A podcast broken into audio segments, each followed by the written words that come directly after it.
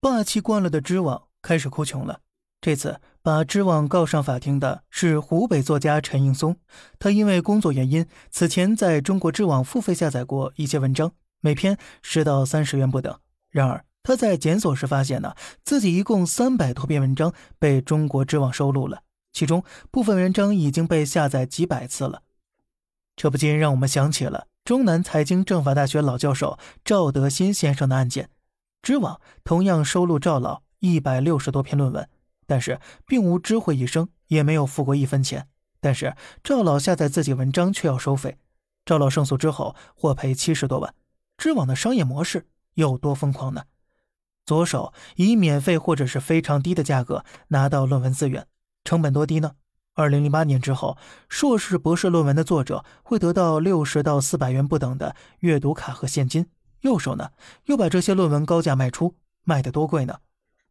二零一三年。云南省十所重点高校宣布停用知网。二零一六年，北京大学、武汉理工大学等等高校，甚至前些天呢，中科院也发通知要停用知网了。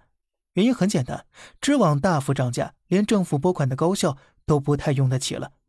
这一次，知网又采取老套路了。你不是告我吗？我先吓吓你。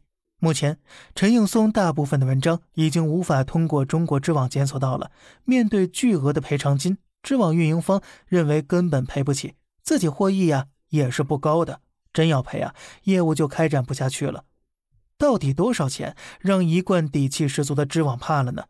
按照赵德新老师当时判了一个相对比较低的标准，两百元每千字，按照知网在库作品，赔偿额度大约要一千二百亿元。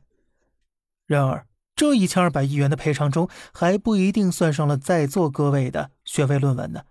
这是因为啊，当时我们在投稿学术期刊，甚至写学位论文时，往往已经签署了知网的授权说明。快去查查自己的论文在不在知网，签字两百呀，知网又该赔您多少呢？好了，这里是小胖侃大山，每天早上七点与你分享一些这世上发生的事儿，观点来自网络，咱们下期再见，拜拜。